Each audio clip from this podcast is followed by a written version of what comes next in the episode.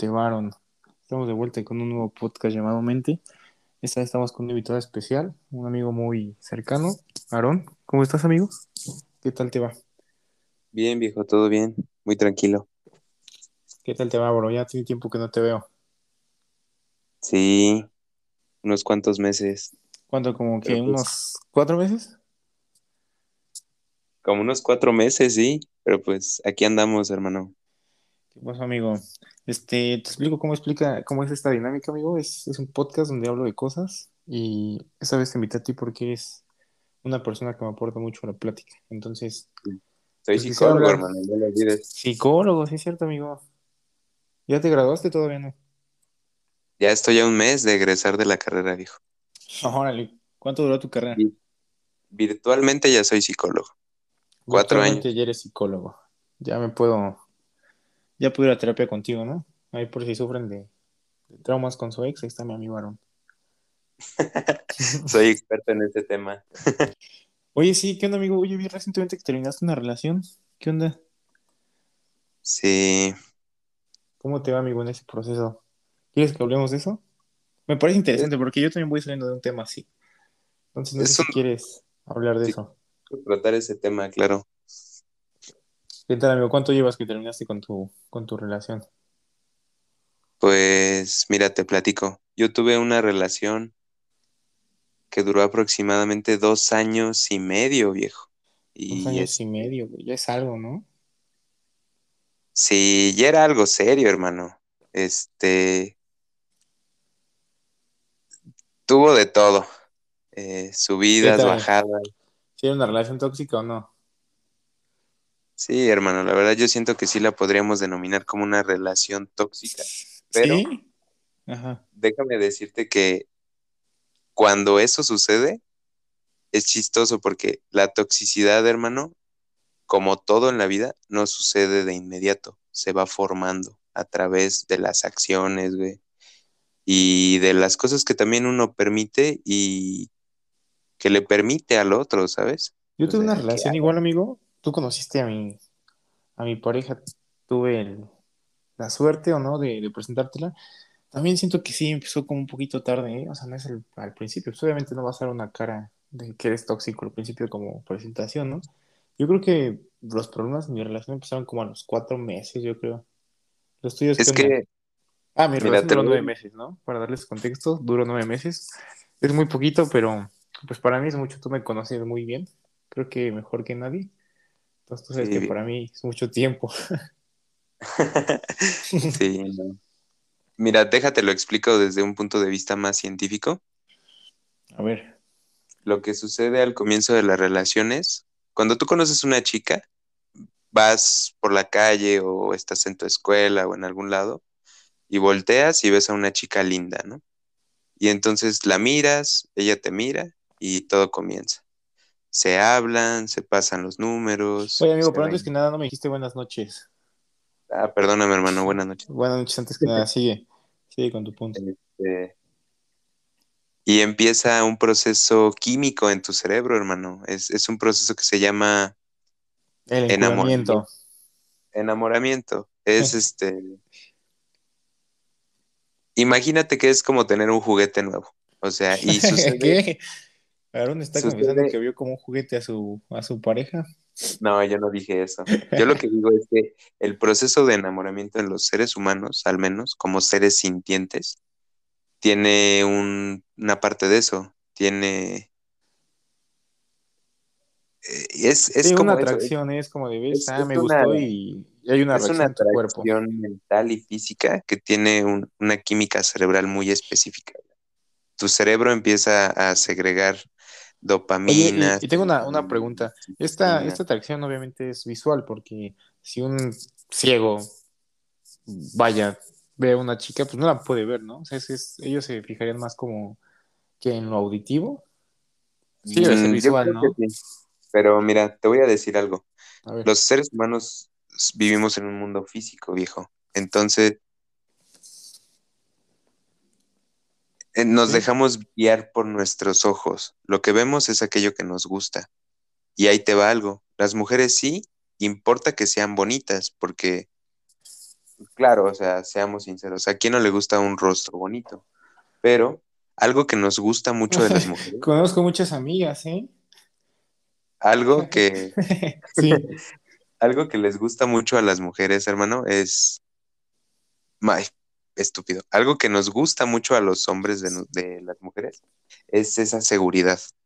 Una mujer sonriente, una mujer segura, que se lava el pelo, que se pinta bonito, que se arregla. Sí, claro, no, no hay que ser hipócritas. Lo, lo que va a tu punto es que, o sea, lo primero que ves una mujer o una persona más bien, no hay que ser mentirosos, ¿no? No son los sentimientos, porque no se pueden ver a simple vista.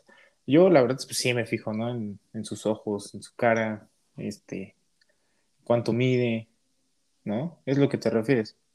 sonrisa, tono de piel, los, las cejas, este, la Si forma de se la maquilla nariz. bien las cejas, porque si se las maquilla como azotador, no, hombre, hasta luego. No, no es cierto. Pero Sí, sí, sigue, sigue. este, a lo que voy es que, Es pura o sea, broma, es hay pura broma. ciertos, hay ciertos puntos que, que uno encuentra atractivos del, del sexo opuesto y sinceramente también ellas nos encuentran atractivos en esos mismos puntos, hermano. Algo es Si no cierto. mide un 80, bye. El que sigue, dicen. Si no pasa del 1.75 para arriba, no me sirve para ¿Y tú cuánto mides, amigo? Hablando de las alturas, ¿cuánto mides tú? Yo mido un metro setenta y ocho. No, ¿sí? Sí, Yo, yo mido más o menos eso, amigo, y estás más alto que yo, creo. Mm, pues yo mido eso, descalzo, de los pies a la cabeza, un metro setenta y ocho. Y ya con tacones, amigo. sí, amigo, Pues entonces también se fijan en nosotros. 1.80. ¿Qué? Sí, las mujeres se fijan también en las características físicas de nosotros, hermano. O sea, aquella mujer que te diga que un hombre alto, guapo, eh, últimamente estos días con, con barba, güey, porque las, la barba les gusta mucho. Este, con una sonrisa, Que güey, depende de muchas mujeres, ¿no? Es como, por ejemplo, con una sonrisa bonita, güey, encantador, divertido, seguro de amigo, sí. me- me estás describiendo, amigo, ¿qué te pasa?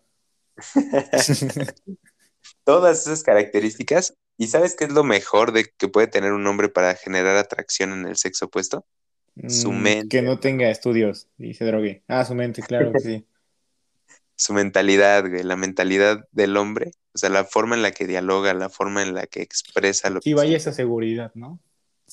Para las mujeres lo es todo, hermano, porque, o sea, sí buscan a un hombre divertido, porque sí les gusta un hombre divertido, pero no hay cosa más sexy, güey, que un hombre brillante, güey, que un hombre intelectual. Porque si tú conjuntas todo lo que ya te dije, o sea, que sea guapo, que sea divertido, que sea amigable, que sea sensible, que sea amoroso, tierno, y Si tú encima de todo todo, eso, te van a le pones una, y se una venir mente con el drogadicto de su colonia, güey. La mayoría haría eso, güey. Si Pero tú juntas eso, ya puede ser madura, tu amigo. una mujer ya madura, lo que busca es eso en un hombre. O sea, y de hecho, eso es lo que impresiona. Y curiosamente, yo te lo estoy explicando desde el punto de vista psicológico. Al hablar al revés, o sea, nosotros los hombres, curiosamente, hermano, nos sentimos más bien intimidados por una mujer inteligente, muy brillante. O sea, y es por eso que las mujeres, de repente, sí se enfocan más en sus características físicas, sí, porque sí sí te se... sigo, pero, o sea, sí comprendo a los de mi raza, ¿no? Es como de, güey, vine a culiar, ¿no? Que me hables de Sócrates, ¿no? Sí, no manches. No es cierto. A lo que me refiero, hermano, es que, o sea, una mujer que es brillante, claro que va a ser sexy, güey, pero tú no le atribuirías ciertas características como, Sí, como lo que tú dices, ajá, ¿no? O sí, sea, sí. sexuales, eh, afectivas, pasionales, románticas. Más bien la empezarías a ver como tu mamá, o sea, como que te está enseñando cosas. Y no hay nada más culero que tener sexo con tu mamá, hermano, entonces obviamente córrele. Pues en Monterrey no creo que sea tan malo, ¿eh? Creo que ahí no Sí. comparten tu idea allá en Monterrey. Pero Pero suele eso que tiene pasar. que ver con tu ex. Ah, no, con mi ex nada, hermano. Nada de eso. Solo te estaba explicando el proceso de enamoramiento. Y de hecho, no me dejaste terminar, pero, o sea, Ah, perdón, literalmente perdón, amigo. Sí, sí. Es una emoción nueva. O sea, es algo que te llena porque es nuevo, es novedoso. Entonces, para tu cabeza es increíble. porque te gusta, le gustas y es nuevo para ambos. Entonces el proceso de enamoramiento llevado desde ese punto, literal es como dejarse caer a un vacío, viejo. Te dejas caer como gorda en tobogán, y te vas. Y es Oye, muy duro. Oye, ¿tú Porque- te has enamorado? ¿Has sentido esa emoción que me estás contando? Yo sí he estado enamorado unas dos, tres veces Unas 15 Una de veces, libro. No, es que el enamoramiento no solo es ver a una chica guapa, como cuando te encuentras una mujer hermosa en el camión y de repente se baja y así, o sea, Y te sientes triste Tiene- porque no vas a poder conseguir su Facebook, nunca la vas a volver a ver. ajá, hermano, tiene un, tiene un proceso un poquito más, más complejo. Mm. Sí, Pero- me gusta esa atracción. Enamorarse es conocer bien, ¿no? Oye, esto me gusta, Sí, me claro. encanta. O sea, es, es conjuntar las características físicas con lo emocional y al mismo tiempo lo intelectual si lo tiene. Y todo eso hace el proceso de enamoramiento. Yo te podría decir que me he enamorado una vez en la vida, pero realmente, Ah, güey, pues, también- estoy enamorado de la vida, güey, ¿no? De, de- Ah, claro. no, es muy mamador, amigo, pero sí, creo que una vez yo sí he entregado todo mi corazón. Tú me conoces. Aparte, se me olvidaba otra parte importante que creo que es, es bueno mencionarla para aquellas personas que nos estén escuchando, que tal vez estén jóvenes o así. Pero Ajá. ahí les va un secreto. Y eh, escúchenlo bien, chavos. A las mujeres de los hombres les gusta que no te veas necesitado. Una mujer En eres el típico güey que manda 15 olas y ¿cómo estás? ¿Cómo estás? Oye, ¿por qué no me contestas? Olvídate, bro. Si una O sea- mujer no te correspondió el primer hola, ni le intentes, güey. ¿Estás de acuerdo que una mujer siempre da luz verde a un, a un chavo cuando le gusta al, al primer instante, ¿no? En la primera oportunidad. No le tienes que mandar un segundo hola. Sí, hermano, no. Y es justo eso lo que te estoy diciendo, o sea, el ser necesitado habla de un aspecto económico, sí, o sea, pero también habla de un aspecto emocional, o sea, para punto claro, o sea, para dejar claro el punto, más bien, este, si tú buscas atraerle a una persona, tienes que trabajar mucho tu seguridad, porque si una mujer te ve como patético, o sea, como necesitado de afecto, de cariño, literalmente vas a ser cero atractivo a sus ojos, o sea, vas a volver. Y porfa, el chavos, no publiquen que se drogan, eso no es atractivo, chingada madre. Dense, Sí, no. dense un peso de amor. Y también obviamente importa el... Mira, no lo podemos dejar de lado porque también es tema importante. También de algún modo, hermanitos que nos están escuchando. Y perdón, chicas, también, que, ¿no, pues, sé que pues aquí estoy partiendo la verdad y a muchas no les late porque pues abro La los verdad es incómoda. ¿no? pero también a las mujeres les interesa que no se vean necesitados de forma económica. ¿Por qué? No necesitan grandes detalles. Cuando el gusto existe, cuando la mujer siente atracción por ti, no necesitas grandes detalles. Con algo pequeño que le puedas ofrecer, va a ser muy contenta. El problema real sucede cuando no le puedes ofrecer ni eso pequeño.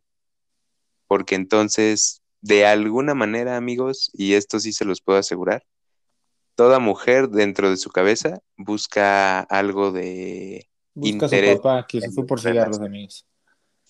también, pero buscan algo de interés en las cosas. O sea, y ustedes tienen que procurar que justamente esa, ese interés que tenga por ustedes no se centre en las cosas materiales. ¿Por qué? Porque si una mujer solo los quiere porque tienen su coche o porque les gusta su perro o algo así, amigos, perdónenme que se los diga, pero pues a esa mujer no les interesa estar con ustedes, les interesa lo que Estar con ustedes sus cosas. dar. Estar que con, ustedes con sus con sus tuneados, amigos de la América. Así que no sean Sí, pendejos, no sean güeyes. Tienen que tener cierto criterio para darse cuenta de todo eso. Son varios aspectos, pero yo creo que en este, o sea, en, en este pequeño diálogo, conversación que tengo aquí con mi amigo Rodrigo, los hemos tratado al comienzo bien. O sea, Puras verdades aquí, ¿no? es, la verdad. O sea, miren, yo no digo que yo tenga la verdad inmaculada o el dogma de la vida o esté hallando el hilo negro, la quinta esencia. Pero a mis 25 años de edad y después de dos, tres relaciones fallidas y también encontradas, créanme que... Pero muy fallidas, amigo, ¿eh? Sí, créanme que, créanme que puedo dar algunos consejos sobre este tipo de situaciones. Y no sé, yo creo que si pudiera darles un verdadero consejo sincero acerca de las relaciones tóxicas es trabajen en su amor propio, porque si no se aman ustedes mismos, hermanitos o hermanitas que nos estén escuchando, de veras va a ser muy difícil que tengan una relación sana. ¿Por qué? Las heridas emocionales que traigan solamente van a sangrar sobre el otro y tarde que temprano les va a dar un problema y déjenme les digo que justo por esas razones es que las relaciones, por más puro que sea el sentimiento, se van al traste. Porque esas heridas emocionales no se trabajan, solo se cubren. Y el tener sexo con tu pareja todos los días no es una solución a ese tipo de cosas. Entonces el amor propio es muy importante. Si ustedes están buscando construir una relación sólida, bonita, duradera y de mutuo respeto y admiración, los dos tienen que tener suficiente amor propio y amarse al mismo tiempo entre ustedes. Si no es así, uno de los dos siempre va a arrastrar al otro y esa relación tarde que temprano se va a acabar quebrando. Es un consejo, les digo, no, no tengo la quintesencia, pero a raíz de mis experiencias les puedo decir eso con todas las letras. Ámense a ustedes mismos primero antes de poder amar a alguien. Si eso no sucede, no están listos para amar, solo los van a lastimar. Y ustedes se van a lastimar también. Así es, y ese fue el podcast de Aaron Cruz con invitado especial Rodrigo Martínez. ¿Ya acabamos? no, pero ¿cómo crees? Ya acabamos. Nada, solo era un este, consejo para las nuevas generaciones. Un consejillo, mi amigo psicólogo. Te podemos ir a psicólogo porque no fueron fáciles esos años que estudiaste. ¿eh? Psicólogo, psicólogo Con el psicólogo, con el psicólogo Aaron Cruz. No, amigo, pero ¿qué onda? ¿Tú cómo te sientes? ¿Cómo andas estos días o qué? pues, es difícil vivir una, una, relación, una ruptura. Eh, voy pasando por ahí justo, pero Cuéntame tú, ¿cómo ha sido tu proceso? El quiebre de una relación, al menos mi proceso fue duro. ¿Por qué? Por lo que te estoy platicando. Mi relación se volvió dañina, se volvió tóxica, se volvió tóxica de ambos lados. Pero a ver, tú que eh, tú que estás siendo crítico, ¿dónde crees que fue el punto donde se quebró esa relación, amigo? El punto donde se quebró nuestra relación fue que estaba basada en la codependencia y en el apego al otro.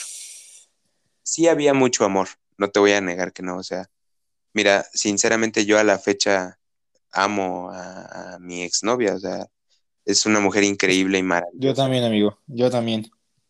y aún así, yo reconozco ya al día de hoy que mi apego y mi codependencia por ella era un problema que imperaba en la relación. O sea, el amor no bastaba para llenar eso. O sea, entonces, ¿qué hacíamos? Hacíamos todo juntos. Eso es apego. Y codependencia. La codependencia es justamente estar queriendo saber siempre todo del otro y que ella sepa todo de ti, o sea. Que, que en cierto punto, amigo, es, es bonito, la verdad. Compartir tus gustos, tus experiencias es bonito. Pero como dices, sí tiene que haber un cierto límite donde dices, oye, mira, hasta aquí quiero que conozcas y de aquí para acá es mío, ¿no? De aquí para acá es mi amor y tengo que aprender a sobrellevarme, ya sobrellevarme contigo, ¿no? Y que esta relación salga a flote. Pero sí te sigo que, es muy, muy peligroso, es un arma de dos filos, que una persona sepa tu vida y querer su vida de, saber su vida de esa persona es un arma de dos filos. Te empiezas a perder, o al menos eso fue lo que a mí me pasó el apego y la codependencia hacen que te pierdas, o sea, que se pierdan ambos, literalmente. ¿Por qué? Porque las parejas modernas...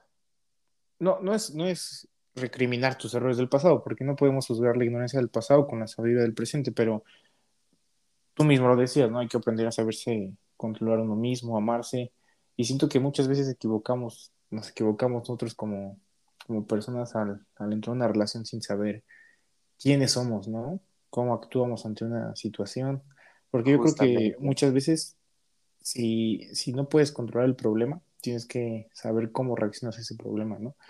Entonces, yo la verdad, cuando entré en mi relación, no sé si también como a lo mejor tú entraste, pues era muy inmaduro, pues era mi primera relación. Entonces, ahorita que ya viví este proceso, yo voy un poquito saliendo y sanando, pues ya me doy cuenta de muchas cosas, pero la verdad sí, no lo veo como un error, porque si, si hubiera entrado a esta relación, si no hubiera entrado a esta relación, perdón, pues no sabría lo que hoy sé, pero sí te sigo en ese tema, la verdad. El problema con el apego, hermano, y la codependencia, que es algo que pasa mucho en el amor moderno, es justamente el sentimiento y la emoción. No, el sentimiento y la emoción te nublan el juicio. Literalmente, cuando tú te enamoras de esa persona y sientes ese apego, esa necesidad de estar siempre con él o de saber siempre de ella, empiezas a perder tu juicio en un sentido emocional. Tus emociones agarran, o sea, el corazón agarra al cerebro y lo adormece. Sí, amigo. Tus emociones dominan tu vida. Todas las decisiones que tú tomas las haces con el corazón y no con la cabeza. Entonces, ¿qué pasa? Te pierdes, viejo. Es lo que te digo. O sea, ¿Sabes, qué es lo peor? Que sí es muy difícil. O sea, ahorita ya en, el problema cuando haces una introspección, pues sí es fácil, ¿no? Detectar qué onda. Pero cuando estás ahí sí es como que muy complicado decir, o sea, eso está mal, lo que estoy haciendo está mal. Como que claro, porque se siente impulsivamente, muy inconscientemente y es, lo que te llena. Entonces, sí se requiere de mucho valor para darte cuenta que estás fallando tú en la relación, ¿no? Es lo que te digo, no te das cuenta. No en la relación, sino que te estás fallando tú mismo. No te das cuenta porque se siente bien. Mira, el amor es químico, hermano. Tiene una recompensa inmediata. Ejemplo, te voy a poner un ejemplo sencillo, mira. Escucha. un ejemplo, mira tú ves a tu novia. Te lo voy a poner un ejemplo de mi relación. Yo veía a mi novia y corría a abrazarla. Y al momento que la abrazaba, mi cerebro segregaba oxitocina y serotonina y dopamina. Y entonces inmediatamente me sentía feliz. Y ella también. Después, ¿qué pasaba? Nos besábamos, ¿ok? Al momento de estarla besando, mi cerebro segregaba otra vez oxitocina, dopamina. Es una droga. El amor es una droga, hermano. Entonces, te haces adicto a él. Y como tu juicio ya está nublado por tu emoción, literalmente dejas que todo eso tome control de tus decisiones y ya no piensas con claridad, porque lo único que quieres es tener tu dosis. Y tu dosis es una persona que aparte te encanta porque la ves y te gusta mucho. Por eso, vaya, ahora entiendo a Bad Bunny cuando dijo, tú eres la droga de la que me hablaba, la que si probaba. Vaya, qué sabio es Benito, amigo. Qué sabio es Benito. Justamente es eso, hermano. Y pues te digo, o sea, mira, al menos en mi relación, eso fue lo que falló. Que el apego y la codependencia se hicieron una parte cotidiana de nuestra vida y eventualmente, hermano, había días que yo me levantaba en la mañana, abría los ojos y decía, ¿quién soy? No soy nadie, o sea, sabes que ya no eres nadie cuando te paras luego, luego y lo primero que haces es tomar tu celular y mandarle un mensaje de buenos días, mi amor. ¿Cómo Uy, amigo, amigo, eso es lo que me pasaba mucho. No sé mi, anterior pareja, pero yo me despertaba y literal, si no te pasa que duermes con tu celular y luego lo, pierdes cuando te duermes. Mm, bueno, no, yo, sí, lo dejo en mi escritorio. No, yo me quedo dormido con mi celular, entonces se queda en mi cama, ¿no? Me muevo y, y este y se pierde. Pero lo buscaba como desesperado, amigo. Neta era despertar mi, mi celular. ¿Dónde estaba? Ya que lo encontraba era como, ah, buenos días. Y siempre a revisar si esa persona, no voy a mencionar su nombre, si esa persona eh, me había mandado unos buenos días. Y si no me había mandado unos buenos días, amigo, uy, mi día empezaba mal, amigo. Ah, pero si me mandaba unos buenos días, uy, mi día empezaba bien. No bien, pero ya empezaba normal. Y eso es a lo que te refieres, a esa codependencia codependencia. ¿Por qué? Porque tu emoción ya estaba, o sea, tu estado de ánimo ya estaba ligado ya dependía, ya dependía de ella hiciera. Y eso mismo les pasa a ellas, hermano. O ¿Quién sea, sabe, eh? Yo tengo mis mi dudas de que las mujeres tengan corazón. Mi exnovia literalmente me decía eso. O sea, ella agarraba y me decía que Yo dudo que las mujeres tengan corazón. ¿O qué te decía? que pasaba, o sea, literalmente cuando a mí se me iba la onda y no le mandaba los buenos días, ella me los mandaba, pero me lo recriminaba enseguida, o sea, me decía, ¿por qué no me mandaste los buenos días? Uy, Y esa es eso clásica. Y eso es porque justamente también las mujeres son codependientes de nosotros, viejo. No Se todas, o sea, yo creo que personas, ¿no? No podemos. Mira, el, es que es lo que te digo, o sea, el amor sano de alguna manera tiene un montón de características que luego la gente no tiene. Ejemplo, un amor sano se construye a base de un amor propio sano. Entonces, eso requiere qué? Autoestima, seguridad, requiere paciencia, requiere ser humilde. Oye, amigo, ¿sabes qué? He llegado a la, a la conclusión de que para llegar a un amor sano, a ese, se me fue la palabra, amigo, ese, ese amor sano que se ve ahí imposible, tienes que pasar por, por varias relaciones, no digo que fallidas, ¿no? Pero sí tienes que aprender, amigo. Yo, por ejemplo, no, no estaría hoy hablando contigo si no me hubiera equivocado en mi relación, ¿sabes? Si no hubiera visto estos errores, no estaría aquí con esperanzas de un amor sano. Y mucho menos ahí, ahí ni sabía que era el amor sano. Entonces, no, no es que, que justifique mis errores, pero a veces siento que sí es muy necesario fallar. Pues en eso concuerdo con tu idea, porque el que nunca falla nunca aprende, y eso también es parte de la vida. Así Y lo es, importante- Si no falláramos importante- nunca, güey, nos, llamaré- nos llamaríamos Cristiano Ronaldo, amigo, pero eso es imposible. No, es cierto. Saluditos a El bicho, bicho. que no creo que me esté escuchando, pero si me está escuchando, bicho, te quiero mucho. Sí, amigo.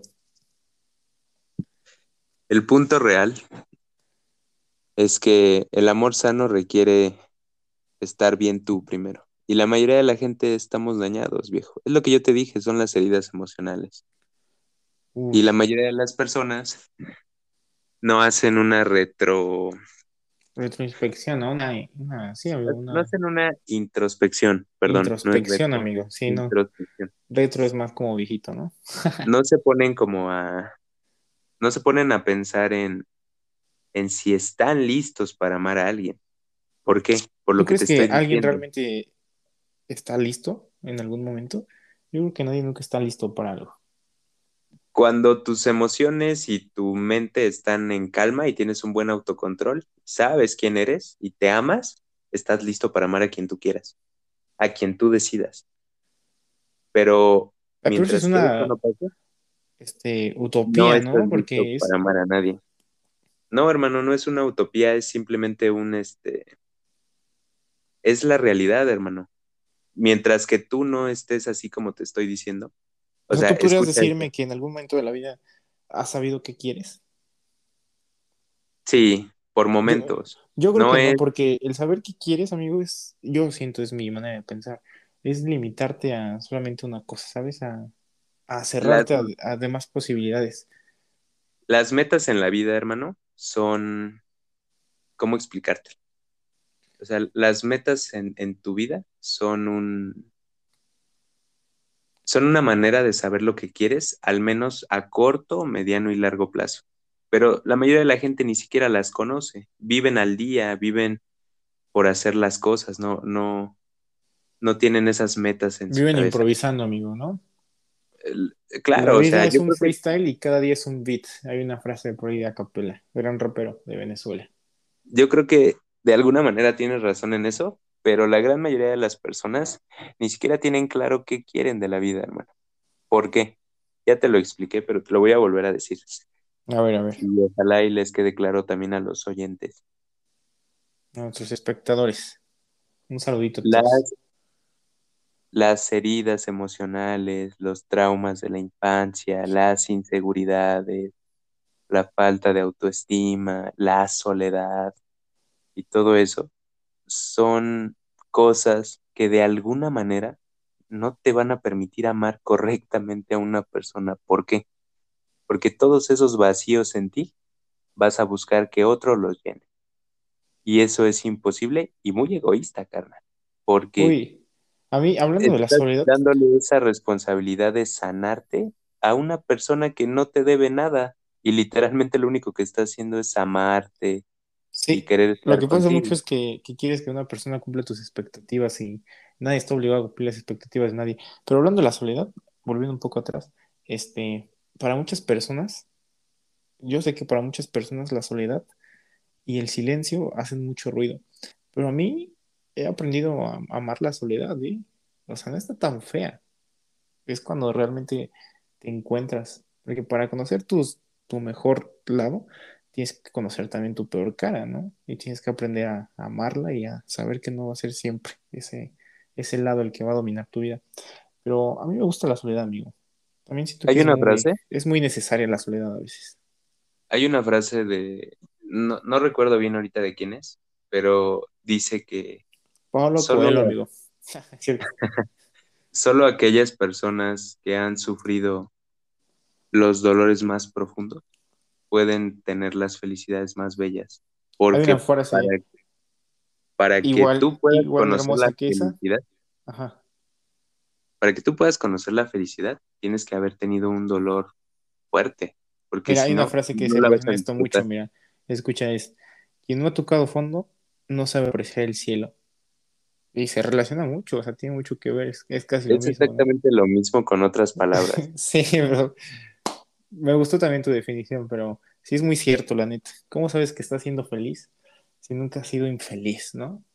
¿Cómo Mira, las que... relaciones tóxicas, así como volviendo a- al tema central de la situación, es justamente eso, o sea, una relación se vuelve tóxica por los celos, por el control, por la posesión, por la inseguridad, por la codependencia, por el apego. Todo eso son receta necesaria para que una relación pase de ser algo hermoso a que Sí, se vaya al. Ahora bien, justamente todo eso pues nos ha pasado a todos. O sea, te lo puedo asegurar, hermano. En mi relación anterior, yo viví mucho de eso. Yo era celoso, hermano, yo era un poco controlador, también era posesivo, también era inseguro, pero no te das cuenta mientras estás ahí por lo que ya platicamos. O sea, la Amigo, es emoción que nubla el comparando, comparando con, con la vida real, con otra situación de la vida real, es lo mismo que eh, pasa con el cigarro, ¿no? Muchos te dicen, no, es que fumar es malo, ¿no? Eh, tomar es malo. Pero hasta que realmente estás ahí y tú pruebas que realmente te hace daño y, y no te sirve, es cuando dices, ah, mira, no quiero esto para, para mi vida. Siento que es lo mismo con las, con las relaciones. Cuando vives una relación y desgraciadamente no, no rinde frutos, no hay felicidad todo el tiempo, que no creo que sea todo el tiempo, ¿no? Hay bajas y altas, pero cuando realmente vives una relación tóxica es cuando dices, no quiero volver a vivir esto. Aprendes mucho, y si no aprendes, la neta, que güey. Pero es justo lo que dices, ¿no? Justamente, o sea, tienes que haber pasado por ese huracán para después valorar tu calma. Hay Así una frase. ¿Has visto Club de Cuervos, amigo? Gran serie de fútbol. Sí, sí la llegué a ver. Una, este, una frase del gran ingenioso Walter Bazar que dice, el camino al éxito está pavimentado por fracasos. ¡Wow! Claro. El camino al éxito está pavimentado por fracasos. Muy buena Eye serie, ¿eh? Y te abre los ojos, ¿eh? Sí, sí son como las frases del Pelusa Caligari, amigo, ¿eh? Pues sí, Hay una hermano. serpiente en mi bota. Woody. Pues no, no, sé, mira. sigamos, sigamos. Las relaciones tóxicas son, son el pan de cada día de los jóvenes millennials y centennials. Y yo creo que hasta de algunos X que andan por ahí. Porque personas X. Ajá. En primera, hermano, o sea, lo primerito que tenemos que aceptar es que es más fácil decirlo aquí en confianza entre amigos que vivirlo. ¿Por qué? Todo mundo nos gusta la exclusividad. Cuando tú tienes una pareja, te encanta sentir que esa persona es tuya. Pero Sí, ahí es donde empieza el primer error, porque esa persona nunca es tuya. O sea, y tú la quieres sentir así y se refuerza esa idea en tu cabeza porque esa misma persona te lo dice, te dice, es que yo soy tuyo o soy tuya. Y entonces Mi tú te corazón quedas es tuyo. ¿no? Le Y pertenece dices, al tuyo. ah, ok, es, es mía. Y entonces la toxicidad comienza de esa manera. Es lo que te digo. Mira, la toxicidad vive en nosotros de alguna manera. Lo que realmente sucede es cuando Pero es que si, no, si lo vemos así, eso empieza a llegar a límites esto solamente eh, es una que consecuencia, amigo. sobrepasan la media. O sea, Espera, espera. Esto es solamente una consecuencia de lo que vivimos en la infancia. Yo siento que se compara mucho con cuando tu mamá te una paleta y y te dice, mira, es tu paleta. Y un niño más te la quita o, o te la roba, empieza eso como de, ay, eso era mío, ¿no? Como el meme que dice, hey, eso era mío. Entonces yo creo que sí, nuestra infancia sí, sí tiene mucho que ver en cómo vivimos el día al día, la neta. el Sigmund Freud, el, el creador del psicoanálisis, El Sigmund frase- Freud. Sí, tenía una frase muy, muy famosa y de hecho a mí me gusta. Creo que tiene mucho sentido. Él decía, infancia es destino. infancia es destino. Normalmente la infancia que tú vives va a ser la adultez que tú tengas. ¿Por qué? Te voy a poner un ejemplo mío, personal, y A lo voy a poner amigo. aquí en público. A ver, amigo, compártenos un poquito de tu vida. El... Yo, yo fui un hijo único hasta los 14 años de edad, casi, ¿Sí? y yo fui un hijo muy consentido. Y justamente era un error que yo cometí en mis relaciones. Yo era muy caprichoso. ¿Por qué? Porque siempre me consintieron todo. Entonces, esa parte de mi infancia que siempre obtuvo lo que quería, cuándo lo quería y cómo lo quería, ah, y dónde lo quería, es algo que me he traído hasta mi adultez joven, porque soy un adulto joven. O sea, soy un adulto, sí, pero todavía estoy joven. Entonces, realmente sí afecta. Tu infancia afecta a tu vida adulta. Y las heridas emocionales realmente es un tema complejo, pero afectan demasiado a la vida adulta. Por eso, Ejemplo, amigos, si no están listos para tener un hijo, no lo tengan. Afecta su vida adulta. usen condón, Usen condón, amigos. no tomen post-date. No tomen post-date jamás, amigos. Usen condón. Y Las escuchen Bad Bunny. dejan estériles a las mujeres o les sacan quistes intrauterinos. Sí, amigos, es una bomba de... ¿Qué es un este... ¿Cómo se llama? ¿Qué es, qué es lo que, lo que libera? Porque es como una bomba de... Es un liberador de hormonas, Hormonas, una bomba de hormonas que... una bomba Que hormonal destruye que todo.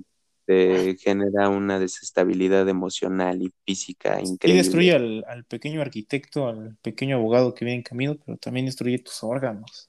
Caramba. Destruye todo. La, de hecho, Por eso, yo creo que tocando el tema, juventud- viste... Ajá. la juventud moderna no se da cuenta, al menos las chavas o los chavos que tienen sexo sin protección constantemente con sus parejas, no se dan cuenta realmente de... No ¿De se dan cuenta realmente de del daño que se hacen al tener ese tipo de cosas. O sea, las pastillas del día siguiente son un anticonceptivo de emergencia. Sí. Y se supone que solo se pueden tomar dos al año. No, amigos, y la verdad como es que- paracetamol. las relaciones de pareja y el sexo liberal, por así decirlo, genera que se tomen muchas de esas cosas. El problema no es lo que cuesten, porque pues, ¿cuánto te puede costar una post-day? Yo he comprado 30 post-days, pesos. cuestan como 100 pesos. Yo he comprado muchas post-dates para mis novias gay. Y el, el problema no es que te la tomes, el problema es lo que causa en ti. O sea, yo lamentablemente he escuchado casos de, de chicas que toman estas pastillas y y pinches tercer ojo ahí en su frente. Mm, No, amigos. quedan estériles, quedan estériles, o les da, les da, les salen quistes en, en el útero y luego ya no se pueden embarazar. Así es, Eh, amigo. Híjole, y también hay Sean historias muy más, responsables con su hay vida historias sexual. más tristes, de verdad. Yo una vez tuve una amiga que por tantas post-days le dio cáncer en el útero, perdió el útero, Madre. perdió la matriz, ya jamás pudo ser mamá. Oye, ¿y ¿qué signo zodiacal era tu amiga? Mi amiga, Sí. no recuerdo, creo que era Leo. ¿Cáncer? No, amigo, es una broma. No espero que tu amiga esté bien y lo haya vencido. Pero No este... sé. Nunca va a ser sí, mamá. Deben ser. Nunca va a ser mamá. Pero siguiendo con el tema, amigo, sí deben de ser muy responsables con su vida sexual. ¿Viste la, la inyección que acaban de sacar? Ah, sí, la inyección con- anticonceptiva para hombres. Bro, ¿cuándo nos lo vamos a poner, amigo? Yo ya la quiero. Yo también, amigo. Sí, porque sí entiendo a las chavas también por qué lo hacen, porque muchas veces la, la presión social siempre se va contra la mujer, de, ah, es que tú no te cuidaste, es que tú no La te presión social siempre va en contra de la mujer. Sí, En una, el machismo, en una, en una sociedad tan maldito patriarcal lo machismo, es odio, odio el machismo, amigo. Mamá, ¿me haces un sándwich? No, sí, amigo, sí. No, broma, broma. A lo que voy es que, no sé, hermano. Mira, englobando el tema principal de la relación tóxica, sí es, todas las relaciones son tóxicas hasta cierto punto. El problema es lo que te dije hace rato. Y no necesariamente relaciones amorosas, ¿eh? También puede No, ser también relaciones con relaciones de amigos. familia, relaciones amistosas, relaciones con el, con quien sea, con tus compañeros de trabajo, con tus compañeros de la escuela. Se vuelven tóxicas justamente por eso. El problema no es que tengan un poco de tóxico, el problema es cuando esa toxicidad Es rutina ya. es, Una, es muy cotidiano, ¿no? Y lo normalizas. el problema es cuando esa toxicidad ya empieza a rayar en la agresión. Pero a ver. ¿tú, ¿tú qué defines como una persona tóxica, amigo? Pues ¿Qué una define una persona tóxica? es que una persona tóxica es una persona, Tóxica, no quiero, no quiero sonar muy holístico, pero una persona tóxica es una persona que tiene demasiadas heridas emocionales o traumas sin tratar y que gracias a eso o a consecuencia de eso genera problemas al relacionarse con los demás. Para mí esa es una persona, esa es una persona tóxica. Y el pedo, bueno, el problema de lo que realmente te intento hacer entender a ti y a los que nos están escuchando es que la toxicidad en el ser humano siempre va a existir, porque de alguna manera todos tenemos algo de tóxico. El problema es cuando una persona tiene demasiada toxicidad. Es como, Deja tú la, la toxicidad, amigo. Yo creo que el, el problema realmente con las personas tóxicas, que se dan cuenta que son tóxicas y no hacen nada por cambiarlo. Por ejemplo, yo sí, es que no sé, amigo, es muy difícil. No, quisiera entrar en detalles de mi relación, ¿no? Pero, por ejemplo, yo en una relación pedir respeto y pedir, porque es un respeto, ¿estás de acuerdo que cuando tienes una relación amorosa es un acuerdo, ¿no? Un- Es acuerdo de ambas partes por compartir tiempo, por compartir decisiones. Entonces yo siento que muchas personas confunden el ser tóxico con pedir respeto en una relación. Por ejemplo, voy a poner un ejemplo, ¿no? Este, una chava sale con, amigos que, que esa chava sabe que sus amigos quieren con ella y le tiran la onda y no hace nada por poner un límite. Y yo le pido un respeto a, a mi novia, a mi pareja o esa chava y no lo da, ella lo puede tomar como tóxico, ¿no?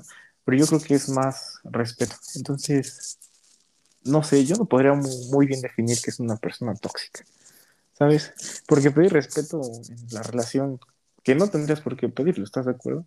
Pero pedir respeto en una relación que, que, que iniciaron los dos, pues a mí no se me hace algo tóxico. ¿Qué opinas? es que también esa palabra se ha normalizado a niveles alarmantes. Como Sí, tú dices, ya es como todo, el- para todo te dicen tóxico, el, el respeto en la relación, eso no es tóxico, eso es, es natural, es lo que debería de pasar. El problema es ese, hermano. O sea, mira, haz caso de la definición que te dije. Una persona tóxica es una persona que tiene muchos traumas y heridas emocionales sin tratar y que eso hace que las relaciones con las personas con las que convive o de su ambiente no funcionen de la manera correcta. Mira, yo tuve un patrón, amigo. Yo me di cuenta eso. de esto en Mira, una te relación. lo voy a Espera, explicar con lo de tu novia, lo del respeto. a ver, sí. Tu novia es una persona que no se res- bueno, tu exnovia era una persona que no se respetaba a sí misma. No, no Entonces, quisiera, no obviamente- quisiera hablar de, de mi exnovia. Obviamente no se iba no iba a respetarte a ti tampoco ni a nadie. ¿Por qué? Porque no sabía poner un límite en su respeto. Mira, sí, tienes razón, mira, pero no quisiera tocarme el tema de mi relación, pero voy a poner un ejemplo. Por ejemplo, cuando tú identificas, amigo, que una persona no te da tu lugar y no respeta tu relación, una vez va, dices, está bien, ¿no? Te doy, no el perdón, pues, o sea, te entiendo, te pido que no lo hagas, pero si esa persona vuelve a fallarte, y a fallarte, y a fallarte, y a fallarte, y tú lo permites y lo normalizas que te falle, siento que eso ya es ser tóxico, porque ahí está una dependencia, ¿no? Entonces. Eso es ser menso, hermano. Dejado. pero definimos ser menso. ¿no? Necesitado, patético. Dependencia, ¿no? Una codependencia es ser menso, ¿no? Si nos vamos ser patético. Son como las mujeres, hermano, que sus novios les pegan y las agreden, las hacen sentir de menos. Y al otro día las llevan a comer y tienen relaciones sexuales y todo. Y dicen, ay, mi novio me quiere mucho. Pues sí, pero traes el ojo morado, amiga. pero lo hace porque me quiere. Lo hace porque sí me pasé, no estuvo bien. Lo hace porque me ama. Tenía razón. No debía hablar con mi mamá. Mira, te voy a, te voy a dar otro, otro consejo a ti y se lo voy a dar también a los oyentes respecto de las relaciones tóxicas. A ver, amigo. La mejor manera, en, mira, en toda relación va a haber problemas, siempre hay problemas. Los problemas son el pan de cada día de los seres humanos. Los creamos y también los gestionamos y los resolvemos más o menos. Y lo bonito como pareja es de resolver los problemas, ¿no? Porque hay un momento donde, donde se acaba como esa, esa emoción de conocernos y así, y ya hay problemas que se generan, y realmente si hay amor, yo siento que lo bonito es como pasar esa etapa juntos, ¿no? De, ah. Justamente, y eso es lo que intento decirte, hermano, o sea, esos problemas que surgen en la relación, precisamente para que todo funcione correctamente, tienen que saber resolverse de forma madura y asertiva. Y justamente es lo que luego pasa en las relaciones. Mira, todos los humanos cometemos equivocaciones de vez en cuando. Metemos la pata, se nos va la liebre, como tú le quieras llamar. Pero también lo cierto es que podemos aprender de eso y no volver a hacerlo. Pero como tú dices, cuando una persona no lo hace y lo repite y lo repite y lo repite, sí, eso ya esto, esto ya es un patrón de conducta dañino que tiene esa persona. Ejemplo, es como las mujeres que no tienen autoestima y entonces se consiguen un novio abusivo y controlador y celoso y todo. Y dicen, ay, no me merezco esto, y lo dejan. ¿Y qué crees? Van y se consiguen a otro igual. Y Están condenadas a encontrarse a su ex en el cuerpo de otros, ¿no? ¿Y por qué crees que es? Te lo voy a decir yo. Es porque no lidian con esa herida emocional que tienen. Entonces toda la vida van a ser infelices porque no saben lidiar con esa herida emocional. Simplemente lo que buscan es un reemplazo. Prefieren mentiras incómodas que... No, perdón, prefieren mentiras cómodas que verdades incómodas. A, veces a muchas, a quién no, ¿no? A muchas personas les, cuesta mucho la verdad. Pero es que la verdad es la verdad, amigo. A mucha gente le cuesta trabajo ¿Sabes también, hablando de relaciones tóxicas, yo quiero meter aquí un concepto importante que creo que es, necesario. La transparencia. El amigo. Ah, la transparencia. No. ¿El amigo qué? No, la transparencia, hermano. La transparencia en una relación también hace que esa relación se mantenga bien durante mucho tiempo. ¿Por qué? Hay parejas que no se mienten pero se esconden las cosas. Y eso también está mal.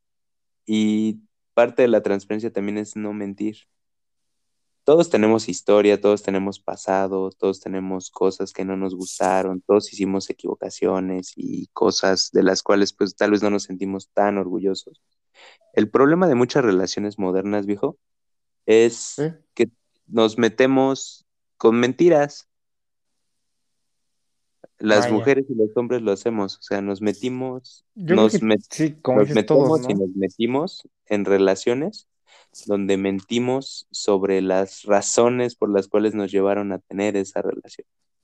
Amigo, yo creo que a veces hay... No, no me gusta mentir, no soy fan de las mentiras, amigo, pero realmente si somos sinceros, de hecho también los espectadores no van a dejar mentir, a veces hay mentiras que son necesarias. Por ejemplo, si tú quieres salir con la chica, con tu crush, ¿no? Tienes que mentir sobre cómo eres a veces. Y no, no me refiero a que cambies tu personalidad, pero por ejemplo, si eres una persona que por lo general no se arregla mucho, una persona que le gusta andar en pants, ¿no? Porque es más cómodo. No vas a ir con, con tu crush o con la chica que te gusta como eres, ¿no? Transparente al 100%. ¿Por qué?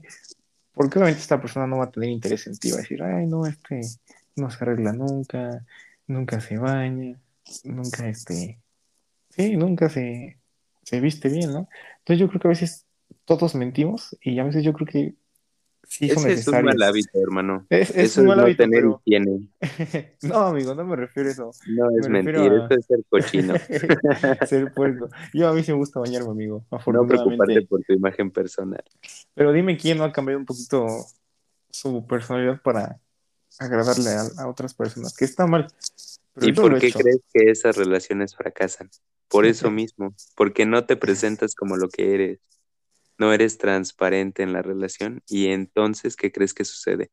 Mira, ¿Qué te voy a decir algo que me decía mi abuela, que en paz descanse. La verdad, Pues, tarde que temprano sale a la luz. sí, Si tú una, mientes para tener a la chica que te gusta, tarde que temprano se va a enterar de esas mentiras y te va a mandar al traste. hay una frase que yo soy mucho de frases, amigo, de- porque veo imágenes de señoras en Facebook. Imágenes para señoras, hermano, página. Dice, una mentira tiene una deuda con la verdad y tarde o temprano está condenada a pagarla. Justo lo que decías, ¿no? Pero, no sé, o sea, yo siento que todos alguna vez hemos llegado a mentir sobre un poquito cómo, cómo somos, ¿no? Si no somos chistosos, nos hacemos los chistosos y tratemos de caerle bien a esa persona que nos interesa. Entonces está mal, pero no sé, cabrón. Pues es eso, ¿Tú hermano. cómo, O cómo sea, ligaste tú? ¿Cómo le tiraste la onda tú a tu ex? Cuéntame. ah, pues sinceramente, siendo la tiró a transparente, mí. no, fue como algo mutuo. De hecho, cuando yo la conocí, ella tenía un, un novio y la relación con el novio en ese momento estaba ya mal. El, el chavo ya no le prestaba atención, ya no la quería, eh, ya no le importaba realmente si estaba o no estaba ella, estaba como aburrido ya de ella. Y entonces yo aparecí en su vida y me gustó, le gusté y empecé a hablar con ella. ¿Sabes sinceramente qué fue lo que yo hice para ganarme su corazón? Amigo, cuéntanos. Le enseñaba cosas, le enseñaba cosas que ella no sabía. La interesaba con mis pláticas y era atento y cariñoso. Eso fue lo que hice. Eso fue lo que la ganó. Y contrario y chistosamente a la manera en la que la perdí, fue por lo contrario. Para que me puedas entender, me volví su exnovio, así tal cual. O sea, Híjole, mano. el problema conmigo fue que dejé los detalles, dejé de interesarme por lo que me platicaba, dejé de interesarme por ella. La sentía tan segura que me daba flojera ya de repente. Que era estaba tuya, pero la dejó ir. Estaba ahí el error, justamente, porque es chistoso, porque si algo empieza por las razones correctas, normalmente se arruina por las incorrectas. Y aparte te voy a decir algo que muchas personas no entendemos. Por ejemplo, cuando mi, la, la chica que fue mi pareja eh, terminó con su exnovio y empezó a andar conmigo, todo se dio muy rápido y estuvo mal. ¿Por qué? Porque ella no vivió su duelo. No tuvo, no tuvo tiempo de vivir ese duelo, de dejar ir las cosas. Y en ese proceso de no dejar ir el duelo, de alguna manera también dañó la relación. ¿Por qué? Porque no superó lo que le había dañado de la relación anterior y todas esas heridas emocionales y traumas se las trajo a nuestra relación Híjole, amigo.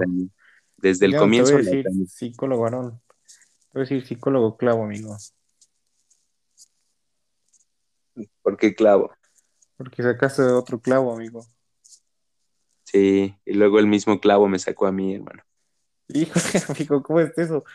Sacaron el clavo, lo enderezaron y otra vez, ¿no? Sí, es curioso porque mi exnovia eh, volvió a hablar con, con ese muchacho justamente después de terminar conmigo. Pero Híjole, pregúntate el nada por qué. que ver, amigo. Pregúntate por qué.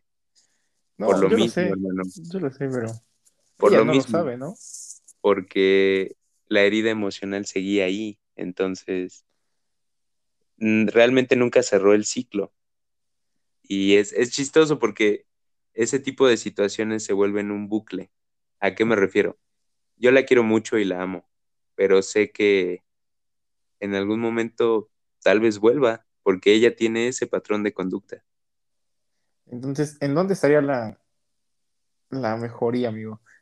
¿En dónde tiene que caber esa prudencia de querer mejorar? Si no ¿En cabe ella? en tu ex, ¿en quién cabe esa, esa prudencia?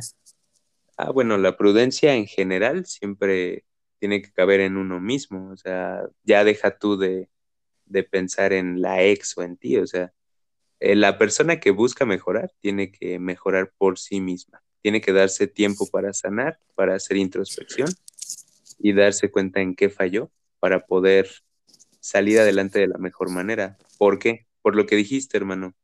Un clavo que saca otro clavo nunca es, nunca es realmente la manera correcta de lidiar con una ruptura amorosa. Porque lo único que vas a hacer es que vas a acabar más lastimado. ¿Por qué? Sí, no, amigo. Hasta parece, ¿sabes qué? Después de todo esto, No estás listo para amar a alguien nuevo. creo que voy a empezar, amigo, a cuando salga con una chica o conozca una chica, le voy a, le voy a pedir si ha ido con el psicólogo. Y si no ha ido con el psicólogo, yo creo que le voy a mandar para que la valore, amigo, ¿no? Creo que deberíamos hacer eso todos, no solo yo. Sería buena idea, hermano. Que te valora, ¿no? Para, oye, si está El- listo por una relación. Oye, no, el problema- con ex. el problema con los seres humanos es que también, bueno, tal vez no con todos, pero mira, al menos hablando en términos personales, yo tengo como el síndrome del Salvador y Sí, a muchas sí. personas les pasa. O sea, ven un caso perdido y dicen, yo lo arreglo con mi amor. Y eso nunca pasa. No, amigo, pues no. Yo lo arreglo con mi amor. Oye, sí fuiste, ¿eh? Hablo- o sea, escuchando tu historia y recordando cómo la conociste, sí, sí fue tu caso Salvador, ¿eh? Ah, Querías Pues ser sí, Salvador pero- Dalí, pero no te salvaste ni de ti, amigo. sí, la cosa es que, mira, no puedes salvar a, a- a aquella persona que no quiere ser salvada. Es como, Y- me recuerda mucho a Los Increíbles, que dice, tú no salvaste mi vida, arruinaste mi muerte. ¿No? Justamente. Ar- arruinaste mi, mi dolor, que quería vivir.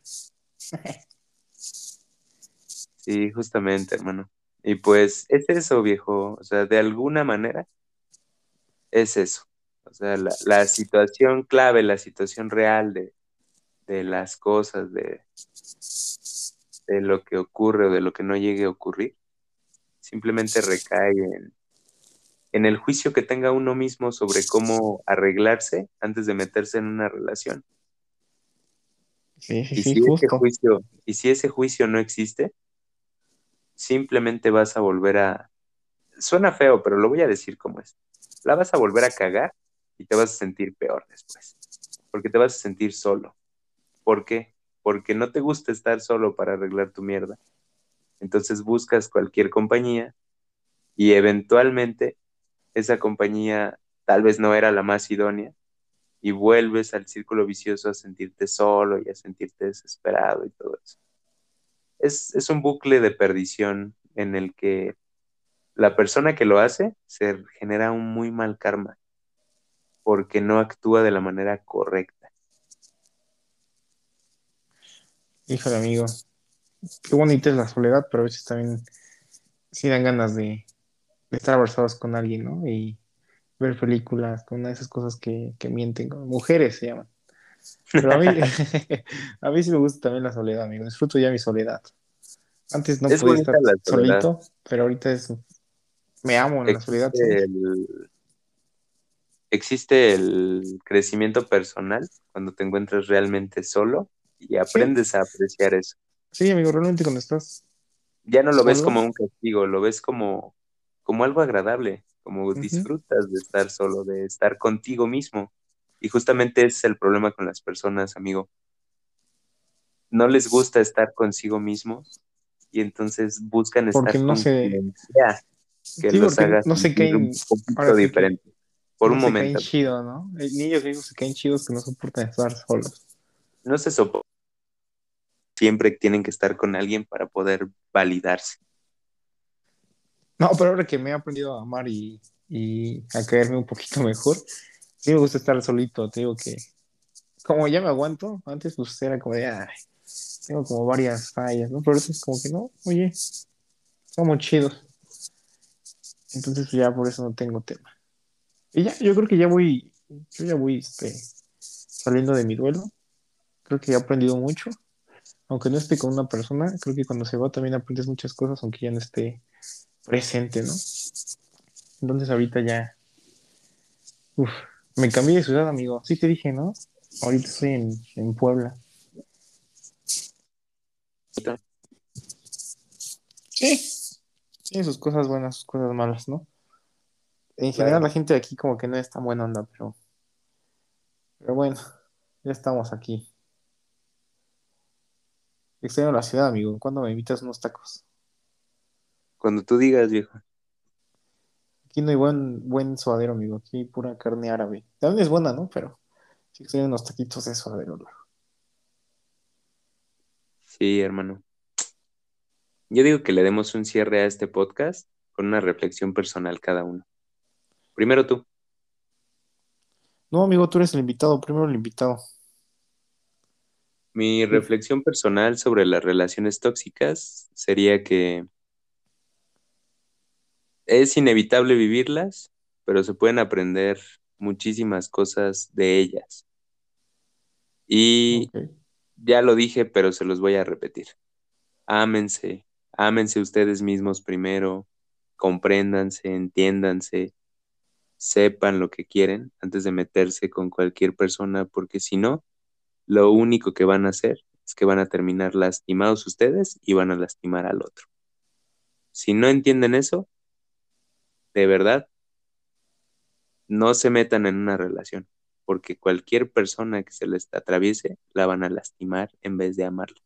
Ese es mi mejor consejo y simplemente intenten no ser tóxicos, sean sean virtuosos, no sean no sean tóxicos. Virtuosos y tóxicos, amigo.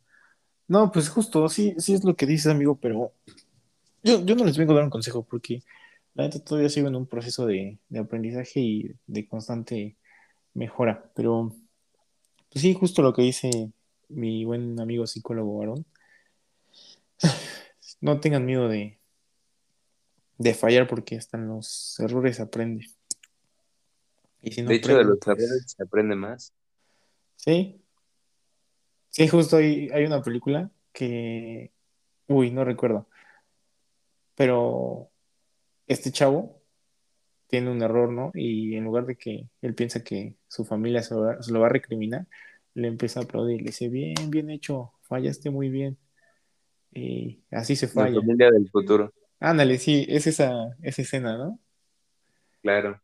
Que dice, de los errores aprende, de los aciertos, mm, no tanto. Y sí, o sea, es una escena muy, pues, muy cortita, pero cuánta verdad tiene, ¿no?